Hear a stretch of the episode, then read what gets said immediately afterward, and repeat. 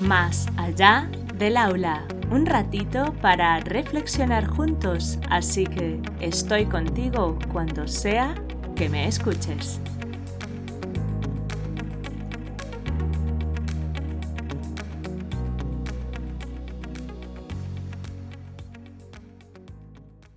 Hola adultos significativos, encantada de teneros al otro lado. Empezamos.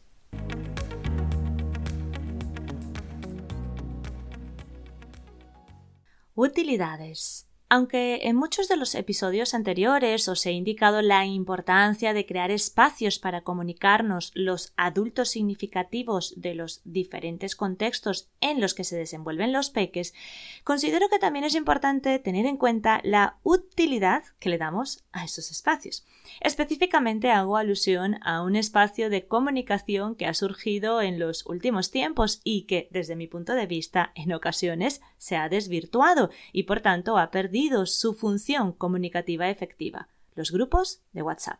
Como bien sabemos, WhatsApp es un espacio de comunicación informal en el que podemos hablar de forma individual y grupal. Por tanto, cuando se decide usar este espacio como forma de comunicación entre los contextos donde interactúan los peques, debemos hacerlo para propiciar una comunicación fluida y asertiva sobre temas relacionados con el ámbito en el que estamos por ejemplo, colegio, comedor o actividades extraescolares, sin olvidar que continúan existiendo canales formales de comunicación para tratar temas específicos como son las tutorías presenciales y en algunos centros a través de la aplicación que utilizan para la gestión educativa. Para facilitar esa comunicación asertiva es recomendable establecer unas normas de convivencia como destacar que solo se tratarán temas que afecten a todos los peques y normas de funcionalidad del grupo indicando que su función, por ejemplo, es únicamente informativa y que cualquier comentario se debe hacer fuera del mismo usando otros canales de comunicación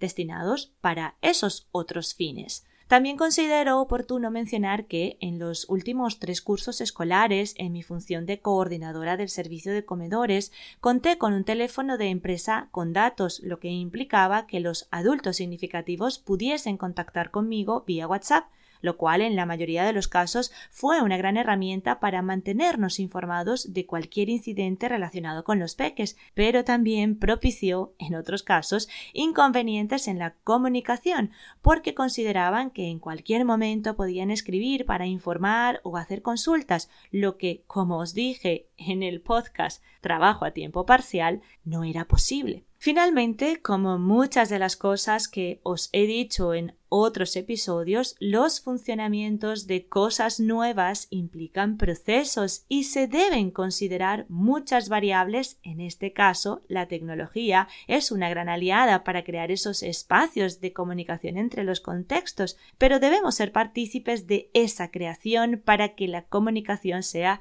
realmente asertiva y efectiva.